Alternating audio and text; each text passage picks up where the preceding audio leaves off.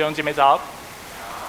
呃，所以这段时间呢，我们开始了一个新的信息系列。那这个信息系列就是主导文。那上个礼拜我提到主导文，大致上来说，总共有三个部分。第一个部分是序言，我们在天上的父。再来说到六个祈求，呃，最后会有一个结语，就是一切的荣耀啊国度都是归给他。那今天呢，我们要一起来看第一个祈求，就是愿人都尊你的名为圣。那愿人都尊你的名为圣这句话是什么意思呢？在今天的信息当中，我会为大家特别的来，呃，把这个观念来解释清楚，把它展开。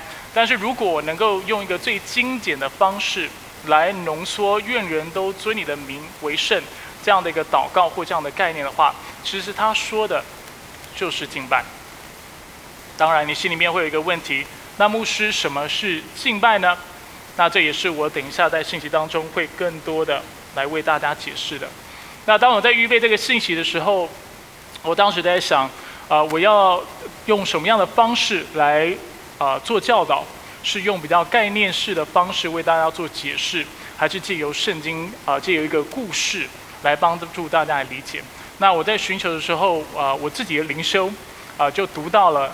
今天的这段经文，我读到这段经文以后，我就觉得，哎，这段经文实在太合适了，很适合用来做今天的啊讲到的一个算是范例，而且我们要能够借的这个范例，能够更认识什么叫做尊上帝的名为圣，什么样的一个态度或什么样的一个生活方式叫做敬拜。所以我们现在要先花一点时间来看这个故事。我也会，我会先为大家解释这个事件，呃，所记载、所发生的事情，然后之后我才会跟大家分享这个事件跟我们今天的主题有什么样的关系。所以，如果你有带你的圣经的话，或者是你有带你手机的话，请大家能够翻开你的圣经到民数记第二十章，我们要呃逐字逐节的来看这段的经文。所以在第一节，我们看到正月间。正月间指的是什么时候？在犹太人的日历当中，正月就是第一个月，指的其实是三月跟四月的期间。那他在这里，他没有说这是啊哪一年，他只说他是其中一年的三四月的时间。但是虽然这里没有写，但是依据下文，我们看到当时以色列人的大祭司就是亚伦是在当年过世。的这样的一个描述的时候，我们就发现，原来这段经文所记载的是以色列人民在旷野漂流四十年的第四十年，所以他们已经漂流四十年了。而这段经文所描述的是那第四十年的正月，就是三月到四月的时候所发生的事情。我们看到以色列全会众都到了寻的旷野，而且百姓住在加迪斯或者加底斯。那其实，如果大家对经文熟悉的话，你会知道，这其实不是以色列人第一次到加迪斯这个地方，这其实是第二次了。大家知道第一次是什么时候吗？大家跟我一样哈，在看圣经的时候看到地名就会跳过，所以当今天又要想地名的时候，其实不太记得这个地名到底是哪里。加迪斯在加迪斯发生什么事情？加迪斯在哪里？我先为大家描述一下。加迪斯是在啊西乃旷野的东北边，然后在迦南地的南边。如果你曾经看过呃圣经地图的话，你会大概知道在哪里。如果你没看过的话，不知道也没关系。总之，它很靠近迦南地。很靠近上帝所赐的应许之地。那为什么这很重要呢？因为当以色列人第一次到加迪斯的时候，上帝给他们很重要的一个任务，就是他小玉摩西跟摩西说：“你要差派探子去迦南地去勘探、去看那块地。”有印象了吗？所以当时摩西就派了探子去了啊迦南地去看。那块地，那摩西特别吩咐他们，你要去看那块地是不是真的是所谓的啊流奶与蜜之地？基督徒很想很喜欢说流奶与蜜之地，我祷告的时候也会说哈。但是我们当中有很多刚信主的人，你可能会每次听到这句话，会觉得什么叫做流奶与蜜？就是流着奶，然后与蜜，蜜是蜂蜜的蜜，意思就是很丰盛的意思。很肥沃的意思。所以摩西就要探子去看，你们去看上帝要给我们那块地是不是真的很好，是不是真的很丰盛？除此之外，你还要再看另外一件事情，就是你要去看当地的居民是怎么样的，是什么样子的，他们是强盛的，还是他们是很虚弱的？所以探子就去看了。探子看了回来之后呢，他给摩西、亚伦还有以色列人民带来什么样的一个报告？他说：“嗯，那块地真的很好，那块地真的是。”啊，肥沃的真的是那所谓的流奶与蜜之地，但是有一个坏消息，就是在那里人人高马大，而且那里的城筑得特别高、特别的厚，所以我们可能没有办法去得着那地。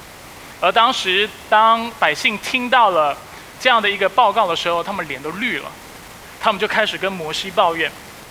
他们抱怨什么？他说：“耶和华为什么要把我们领到这地，让我们倒在刀下呢？”我们的妻子和孩子必成为掳物，我们回埃及去，岂不更好吗？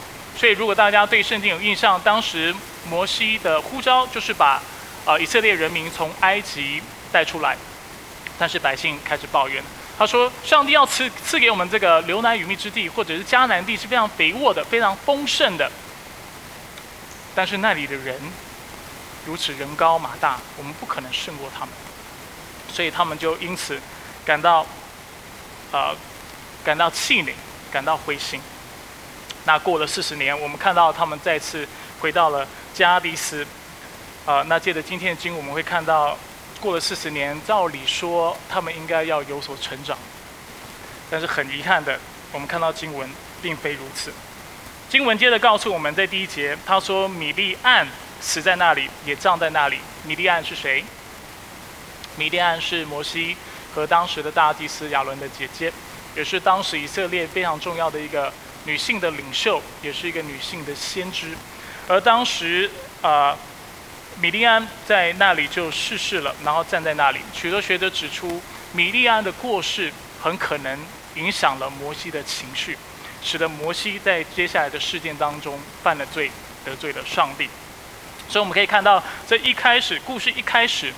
啊，就是啊，我们就看到啊，有不好的一个现象，或者是一个这样的一个啊兆头，看到米利安过世了。但是除了米利安过世之后，我们接着呃读下去的时候，我们会发现啊，果然在那里发生了非常不讨上帝的喜悦的事情。发生什么事情呢？就是会众当时因为他们在那个地方没有水喝，因此他们就跟摩西和亚伦抬杠。跟他们抱怨，所以第三节，百姓与摩西争闹，说：“我们恨不得与我们的弟兄一同死在耶和华面前。你们为什么领耶和华的会众到这旷野，使我们和我们的牲畜都死在这里呢？”那如果大家有印象的话，其实常常他们的抱怨都是这个样子。他们过去，啊，这其实已经已经不是第一次上帝供应水给他们喝了，他们第一次。在啊，在另外一个地方，当他们没有水喝的时候，他们也跟上帝做同样的抱怨。他们接着说：“你为什么领我们从埃及上来，把我们带到这坏的地方呢？这地方不能撒种，没有无花果树、葡萄树、石榴树，也没有水喝。”所以我们可以看到，会众经过了四十年，虽然多数当时第一代的人都已经过世了。因为上帝审判他们，因为他们不信他的缘故，审判他们的缘故，所以很多人到了当时又回到呃加迪斯的时候，其实很多人已经过世了，但是他们仍旧向上帝来抱怨，向摩西跟亚伦来抱怨，而摩西和亚伦就离开了会众的面前，到会幕的门口向上帝来寻求，他们俯伏在地，而当时耶和华的荣光向他们显现。第七节，耶和华吩咐摩西说：“你要拿着杖去。”和你的哥哥亚伦召集会众，在他们眼前吩咐磐石涌出水来，水就会从磐石流出，给会众和他们的牲畜喝。过去我在几次讲到的时候，我都提到，当圣经提到要我们顺服的时候，我们要注意三件事情。哪三件事情？就是第一，领受命令的人或领受吩咐的人，他们是否聆听？第二，除了聆听之外，他们是否明白或理解他们所听到的是怎么样的吩咐？第三，我们要看他是否有落实，或者是彻底去执行。而借的这三项动作，我们就知道一个人有没有顺服。所以我们现在要看摩西作为上帝所拣选的领袖，作为人民的榜样，他是否有一个谦卑的生命，而且在主的面前来顺服。第九节。于是摩西遵照耶和华所吩咐他的，从耶和华面前拿了杖去。这个杖代表的是亚伦和摩西的权柄，所以他们需要拿这个杖。当他们拿这个杖的时候，其实有另外一段经文记载了这个杖的由来。那我们今天没有时间更多的解释，但这个杖就代表他们权柄。当他们拿着杖来对以色列人民说话的时候，基本上就是要让他们知道，我现在所说的话是代表上帝的。是上帝要我跟你们说的，这是第一件事情。所以我们有看到摩西，所以这里有三个命令，摩西有没有遵守第一个命令？有。第二，我们看他第二个命，第二个命令是什么？上帝吩咐他要和你的哥哥亚伦召集会众。我们就看到在第十节，摩西和亚伦召集了会众到磐石前，有做到吗？第三个部分，上帝要他在百姓的眼前吩咐磐石流出水来。我们要看摩西有没有做。第十节，我们看到摩西招招去了会众的时候，会众之后，与其直接奔赴这个磐石，他开始对人民说话了。他说：“听着，你们这些悖逆的人，我们要叫这磐石流出水来给你们吗？”诶，与其对石头说话，他现在却对百姓说话。我们看到这个兆头不太对。接着，摩西举起手来。用杖击打磐石两下，就有许多的水流出来。摩西有顺服吗？虽然从结果论来说，水是流出来了。从结果论来说，的确，啊，以色列的人民还有他们所有的牲畜都能够得到解渴，他们都得到了水喝。但是我们清楚看到，摩西并没有顺服上帝，而上帝怎么说他呢？上帝对摩西和亚伦说：“十二节，因为你们不信我，没有在以色列人眼前尊我为圣，所以今天我们的主题是什么？愿人都尊你的名为圣，对不对？我们要去了解为什么上帝要这样的去斥责摩西。所以你们必不能领这会众进地进入我所要赐给他们的地区。所以本来上帝所审判的过去。”只有那不幸的以色列人，使他们在旷野漂流了四十年，不能进入那应许之地。那摩西和亚伦本来是能够进去的，但是在四十年后，因为摩西和亚伦在上帝面前犯了罪的缘故，所以他也他们也无法进入那应许之地。而这个地方就叫米利巴，米利巴的意思在原文就是争吵的意思，因为以色列人与耶和华争闹。而且耶和华在他们面前显为圣，所以这里有两个概念很重要。一个是他说到摩西和亚伦没有尊他为圣，在百姓的面前没有尊他为圣，所以我们需要了解是什么意思。第二，我们需要了解那为什么当上帝审判他们的时候，这叫做上帝显自己为圣。这就是我们今天要去了解的部分。今天我们要一起来探讨怎么做。才是尊上帝为圣。那主导文教导我们祷告的时候，他告诉我们，首先我们要祈求的是愿人都尊他的名为圣。那这个祷告，这个祈求背后的含义究竟是什么？这就是我们今天在信息的第二部分，我要为大家来解说的。我想从两个角度来切入，帮助大家来了解。首先，什么叫做愿愿人都尊你的名为圣？愿人都尊你的名为圣。这个祷告是一个希望上帝得着一切荣耀的祷告，是一个唯有上帝配得一切的荣耀的祷告。我们一起看 PowerPoint 的第一个重点。对当时的犹太人来说，啊，一个人的名字其实就是反映了他是谁，他是什么样个性的人，他是什么样的身份，他有什么样的权柄。所以，当一个人去轻蔑。或者去轻视、去藐视一个人的名字的时候，其实他在做的事情，也就是藐视了那个人。而在主导文当耶稣吩咐我们要啊愿要祷告的时候，要说愿人都尊你的名的为圣的时候，他的意思就是说，我们应该要祷告什么？就是要祷告上帝得着一切的荣耀。或者用白话一点的方式诠释，就是希望上帝在众人、在万民，包括我们自己本身，还有包括所有人的面前，能够被荣耀，而且被当作上帝来看待，把上帝当作上帝来看待。上个礼拜我在祷告的时候有稍微提到这个事情。上个礼拜我们特别讲到，我们之所以能够来到上帝面前祷告的缘故，是因为上帝是我们的阿爸父，他是乐意与我们亲近的，他是与我们同在的。我们称在神学的用语上，我们称这是神上帝的内在性，它是 immanent，OK，它是与我们亲近的，它是与我们同在的。那今天的经文所强调的是什么？就是上帝的超越性。它的 transcendence，这个重点提醒我们什么？提醒我们，就在我们觉得我们跟上帝的关系是很亲密的时候，是 buddy buddy，是麻吉，就是台湾人会说麻吉，就是很好的朋友的时候，圣经提醒我们，上帝仍旧是上帝，他跟你很亲近、很亲密，这是真的，这也是圣经所说的。但是，他仍旧是上帝。那什么意思是上帝是上帝呢？就是他是造物主，但是我们是被造者。他是主人，我们是仆人。他是圣洁公义的，我们却是有罪的。他是全知全能的，我们的智慧和能力却是有限的。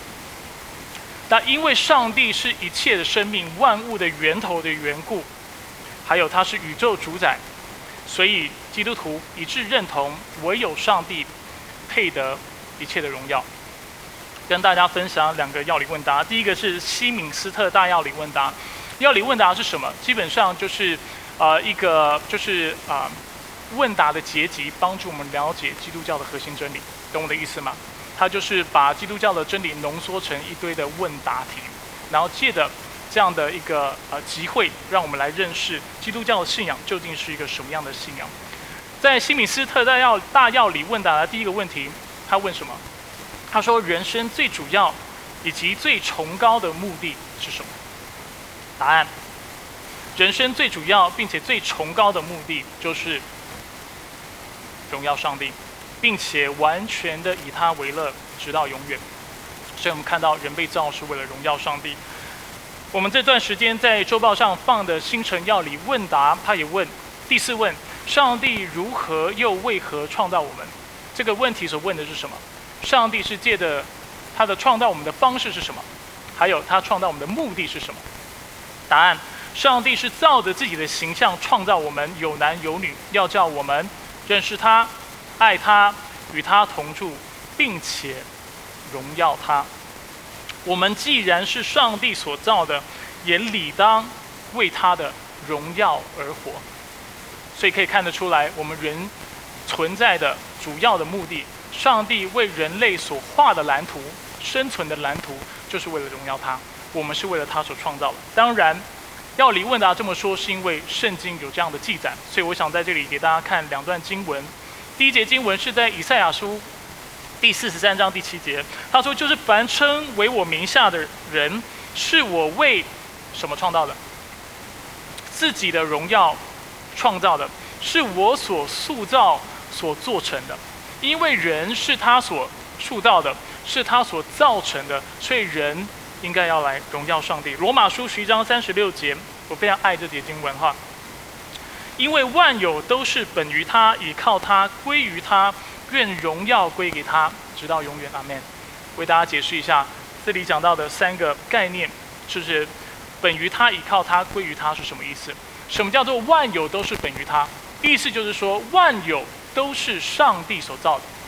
什么叫做依靠倚靠他？就是都是借着他所造的。所以万有都是从他来的，也是借着他造的。最后他说万有也都归于他，什么意思？就是为了他造的。懂的意思吗？所以世界上所有的万有，包括我们每一个人，都是从上帝来的，本于他，他造的，依靠他，是借着他所造的，并且。是要归于他，是为了他所造的，而所以经文接着告诉我们，所以愿荣耀归给他，因为我们是他造他造的缘故，所以很自然的一切的荣耀都应该归给我们的上帝。所以从这个角度来看，摩西在今天的经文当中到底犯了什么样的错误？简单来说，就是他并没有把荣耀归给上帝，或者是用一个比较消极的方式来描述，就是他窃取了上帝的荣耀。在今天的经文第十节，我们看到，当摩西把会众召集到磐石前的时候，他与其告诉以色列人，今天上帝虽然你是背你的。但是上帝出于他怜悯和慈爱的缘故，他要使这磐石涌出水来。他没有这么说，与其这么说，他说：“听着你们这些悖逆的人，我们指他和亚伦，要叫磐石流出水来给你们吗？”他把行神机骑士的能力归于谁？归于自己。他并没有让百姓在那一刻有机会。去来到上帝的面前，你想想看，如果你是以色列人民，你当时在场，然后呃，摩西把你把我们都聚集在一起，然后摩西跟我们说，他一看到我们就对我们发怒，而且他说，你们这些悖逆的人，我们要叫这磐石流出水来给你们吗？请问你在那一刻，你所想到的和所你你所惧怕的，会是上帝，还是你所惧怕的会是摩西？你所惧怕的会是摩西，而且你会为了上帝的恩典和怜悯向他感恩吗？不会，因为你，因为摩西某种程度上完全使我们的焦距偏移了。与其把焦距放在上帝的身上，知道虽然我们背逆，但是上帝仍然仍然是施恩典和怜悯给我们，我们却看到我们所得罪的不是上帝，却好像是我们的。领袖摩西一般，懂我的意思吗？摩西当摩西说这句话的时候，他使百姓惧怕，但是百姓惧怕的不是上帝，百姓惧怕的是他们的领袖。因为摩西说：“岂要我们让磐石流出水来吗？”所以我们可以从这段经文看到，摩西在这里亏缺了上帝的荣耀，他的怒气，还有他所说的这句话，都窃取了上帝应得的尊贵和荣耀。那这是一个非常糟糟糕的结果，因为以色列人民不但没有机会来赞美感谢上帝的恩典，水流出来了，但是他们没有机会赞美感谢，因为从头到尾他们听到的唯一的一句话就是你们这些叛逆的人，然后听到摩西对他们生气，他们没有听到上帝其实是有怜悯跟慈爱的，甚至他们也没有机会回到上帝面前来悔改。所以在这里，我想为大家做一个应用。在我们的生活当中，我们是否愿意上帝能够得着一切的荣耀？而这就是愿人都尊你的名为圣的意思。你首先想到的是上帝是否在所有的事上都得到了他该得的荣耀吗？还是你想到的是你自己？我们是否跟摩西一样，认为我们今生所拥有的一切都是理所当然的？我们的能力，我们的才干。我们的智慧、财富和势力等等，还是我们清楚知道这一切其实都是上帝的恩典。我们是否跟摩西一样，我们手里握着是上帝所赐的杖，就是他赐的恩典，但是口里所说的是自己的丰功伟业，这就是摩西在说的。他拿着上帝的杖，代表着上帝，有着上帝的权柄，但是他所说的话却是代表他自己而已。却没有代表上帝，而我们是否也是如此？当我们从上帝那里领受了如此多的恩典，我们在北美的华人多数生活的条件都是非常优渥的，都是非常好的。但是我们是把荣耀归给神，还是把荣耀归给自己？我们跟别人说的时候，或者是啊去描述我们的成就的时候，我们会跟别人说这是我努力得来的，我是怎么做，我怎么怎么样怎么样怎么样得来的？还是我们会说这其实是上帝的恩典？若不是他给我这般的能力，他让我有机会在在某某地方能够创业等等，不然的话，我没有办法把我现在事业或者生命做得这么好，过得这么好，做得那么大等等。这是我们要去思考的。当保罗在罗马书提到人的罪性的时候，他说：罗马书一章二十到二十一节，自从造天地以来，上帝的永能和神性是明明可知的，代表世界上没有任何人有权利。到了上帝审判台审判台前的时候，可以跟上帝说：“我并不知道你。”因为上帝说：“我的神性还有我的永永能都是明明可知的，借着所造之物就可以了解看见，叫人无可推诿。”接着保罗说，他们虽然知道上帝就是那不信主的，或者在主面前犯罪人，却不把他当作上帝荣耀他，也不感谢他。在这段经文，保罗清楚地指出，人心最大的问题就是不把上帝当作上帝来看待。而我要提醒大家，唯有上帝配得一切的荣耀，就是愿人都尊你的名为圣，还有敬拜的意义的第一个原则。第二个原则，什么叫做愿人都尊你的名为圣？愿人都尊你的名为圣，是一个全心顺服和信靠上帝的祷告。是一个全心顺服和信靠上帝的祷告。这个大点，当你仔细去思考的时候，你会发现，这是第一个大点所必然带出的一个结果。如果我们真的把上帝当做上帝来看待的话，那我们自自然的会全心的来信靠他，或者是换个方式来思考。如果我们真的认为上帝是那造物者的话，我们就会知道，我们要扮演好被造物或被造者的角色。如果我们真的知道上帝是主人的话，我们势必需要扮演好仆人的角色。如果我们从心底真的认为我们的上帝是阿巴父的话，我们很自然的就会扮演好什么角色？孩子的角色。被造物也好，啊，孩子也好，仆人也好，这三个有什么共通点？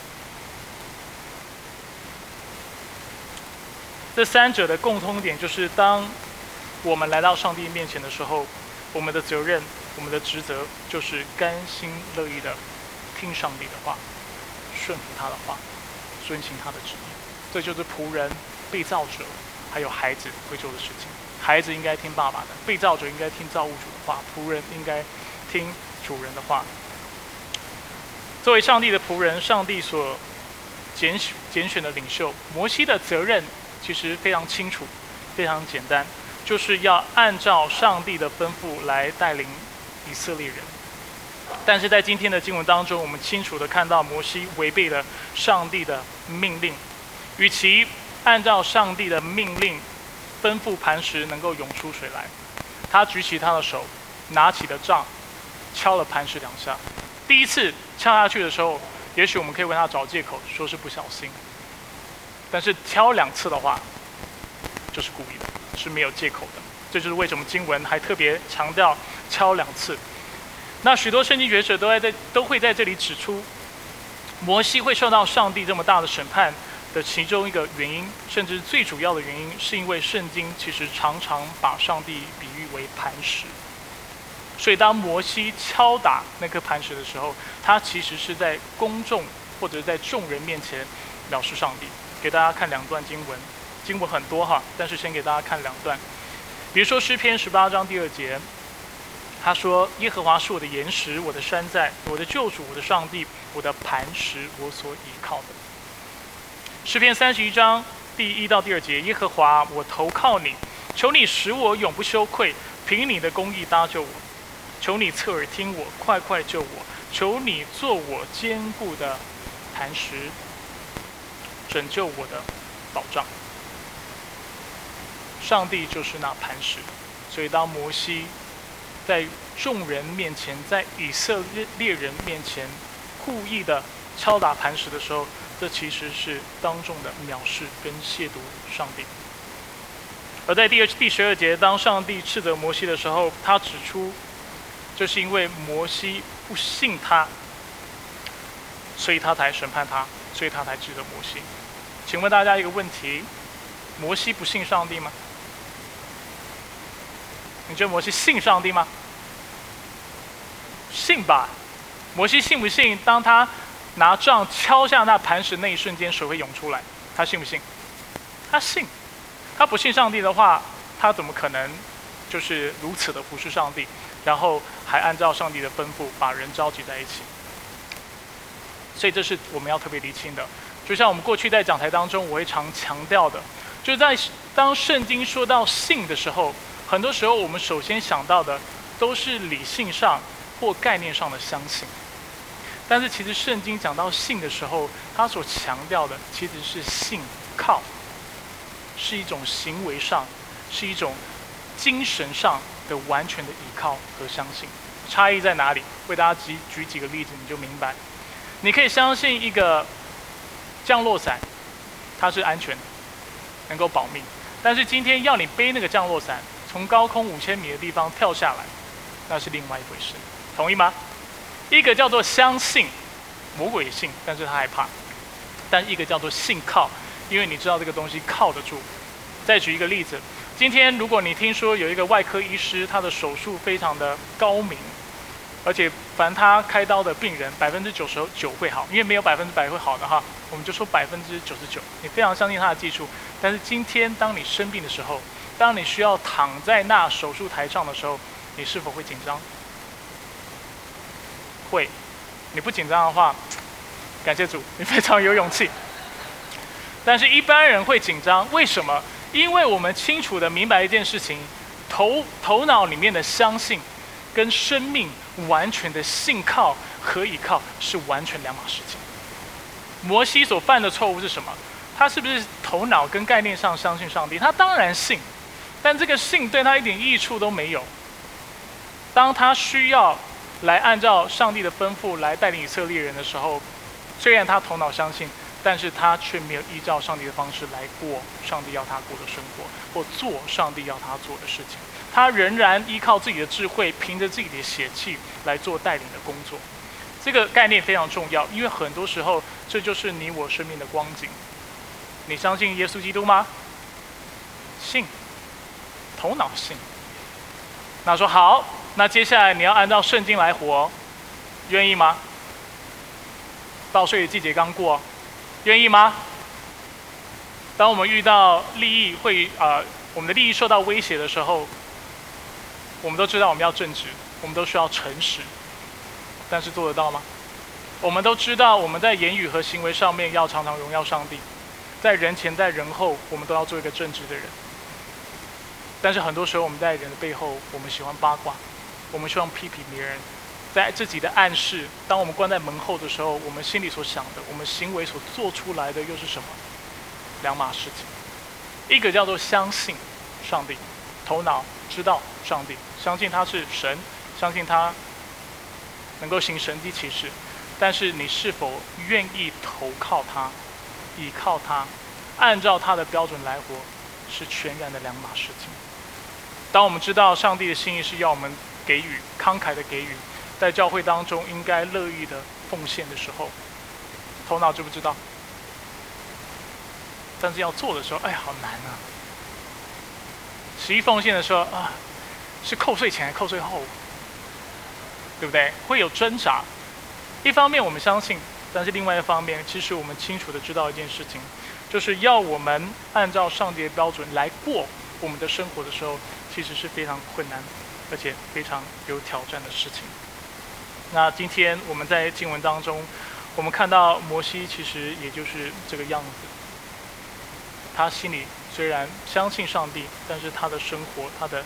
行为却不愿意愿意信靠上帝。我们读经的时候很容易，你知道吗？我们看到摩西就觉得摩西你真没信心，对不对？我们要批评他非常容易，但是当我们仔细去思考的时候，我们跟他没有差太远，甚至我们很多时候比摩西都还没有信心。我们甚至连拿杖去打磐石，觉得水会涌出来，可能都不信，对吧？我们很多时候是软弱的。而经文在十三节就告诉我们，当我们不愿意。尊上帝的名为圣的时候，上帝就会自己在我们的面前显为圣。什么意思？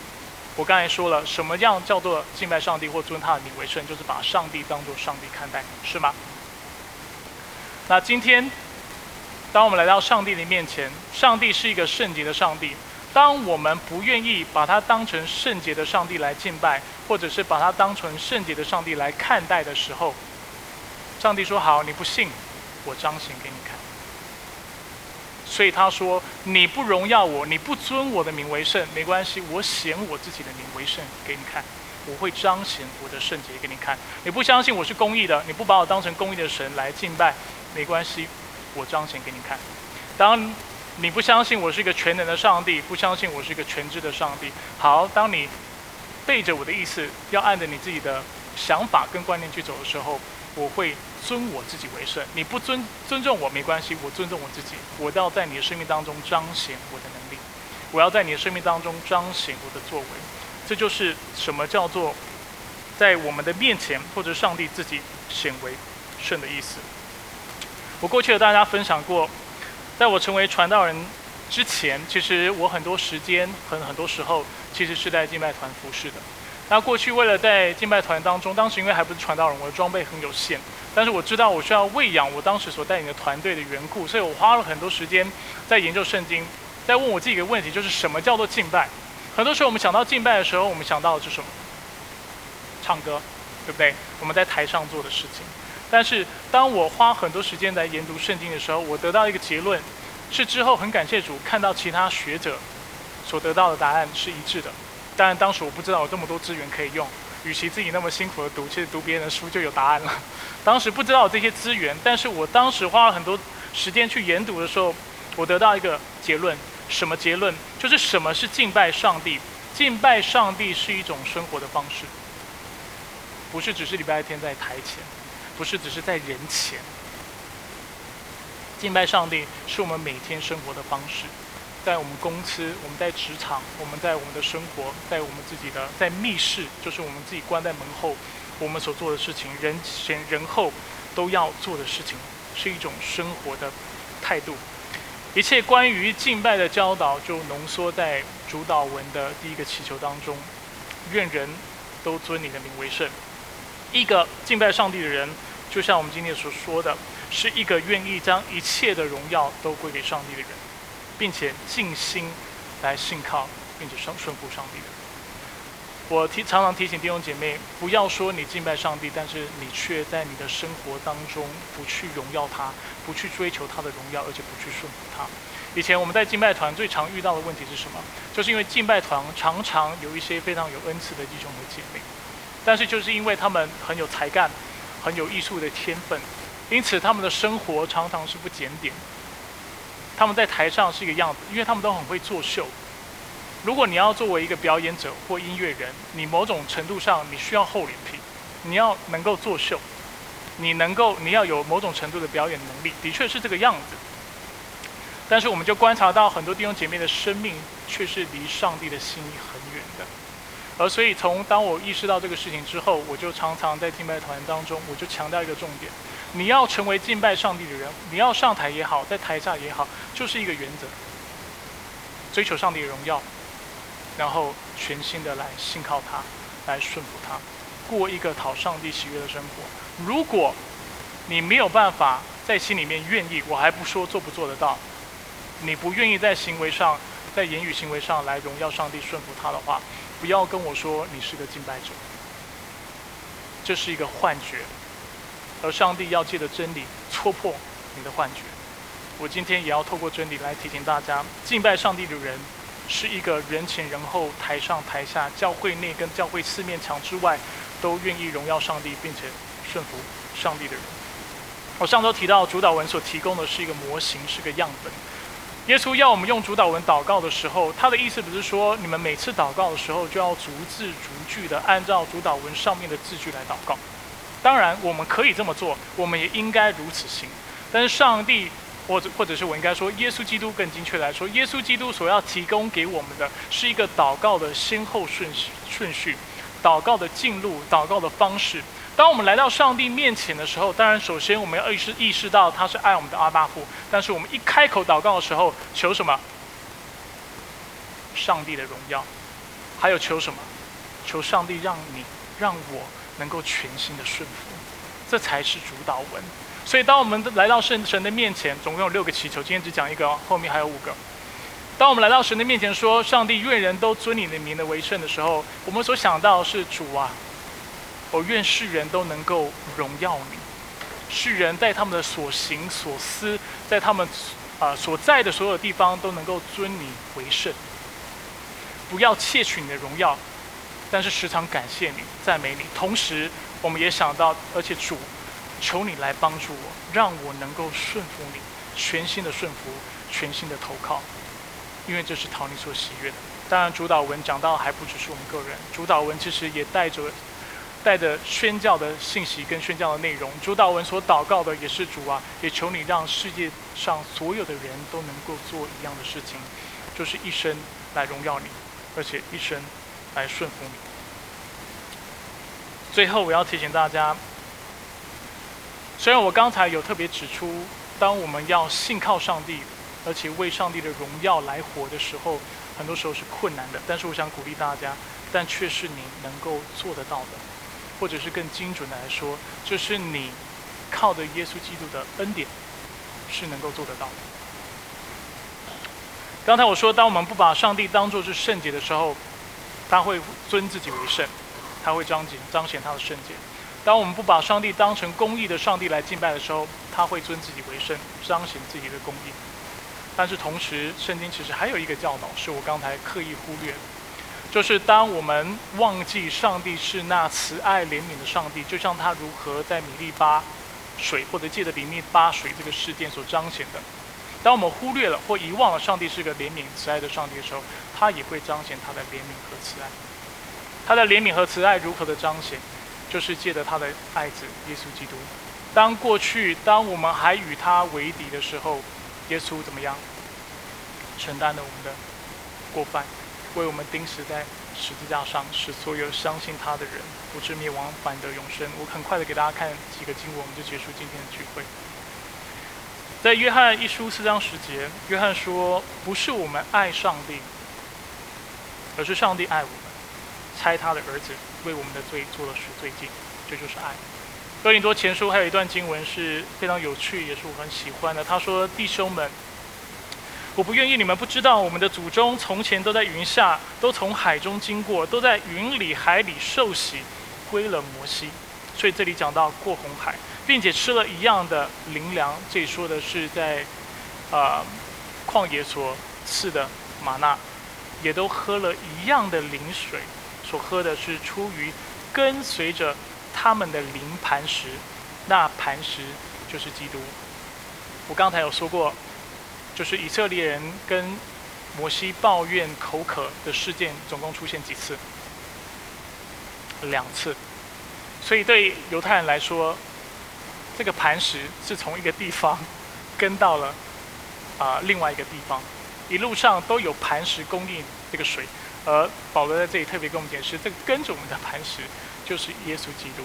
虽然耶稣基督虽然磐石是无辜的，但是他却受了人的击打，他却受了摩西的击打，使我们这些犯罪的人能够借着他所流出来的灵水，得到永恒的生命。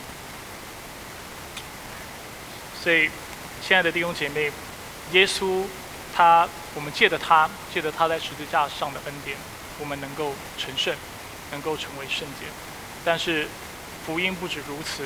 圣经也告诉我们，基督也赐下圣灵来帮助我们，使我们软弱无法顺服依靠上帝的时候，我们能够借着圣灵来帮助胜过我们的软弱。虽然相信耶稣基督是理智上相信是相对容易，而且信靠是困难的，但是圣灵能够帮助。所以，当你在今天的生活当中，你发现你有很多事情是不讨上帝喜悦的时候，我常说，福音不是给我们的过犯找借口，福音是赐予我们面对过犯的能力。大家记得这句话吗？福音不是要让我们有机会为自己的罪找借口，但是福音却是要帮助我们能够直视我们的过犯。福音如何帮助我们？就是当我们在哪里跌倒，在哪里不讨神喜悦的时候。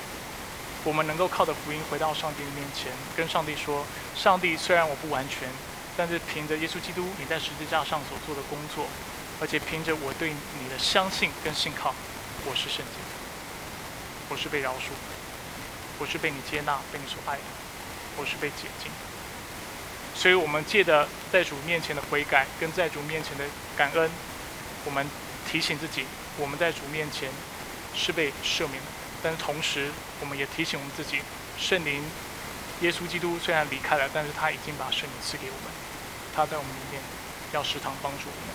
所以在我们生命当中有任何的过犯、任何的软弱，不管是财富上面、贪婪方面、情欲方面都好，圣经承诺我们，我们能够胜过，因为那圣灵在我们里面，能够使我们尊上帝的名为圣。阿门。我们来祷告。